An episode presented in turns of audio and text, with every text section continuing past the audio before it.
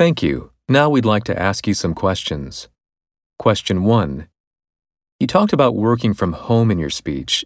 Do you think that it's good or bad for companies?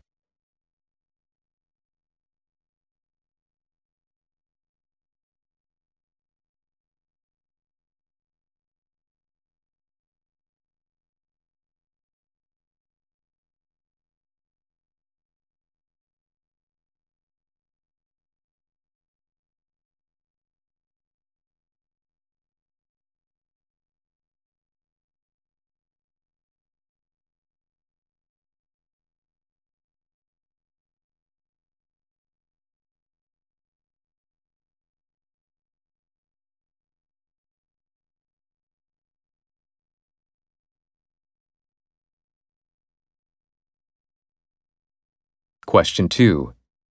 You've also discussed online education in your speech. Do you think that it can be a suitable replacement for in person learning?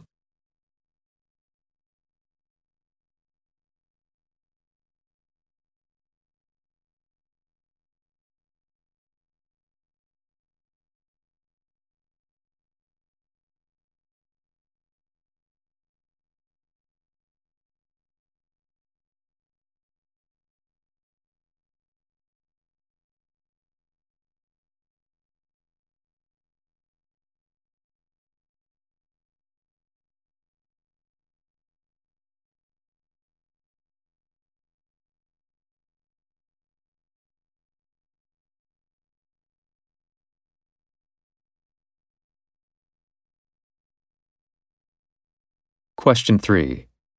You sounded optimistic about technology in your speech. However, some people are worried that people put too much trust in it these days.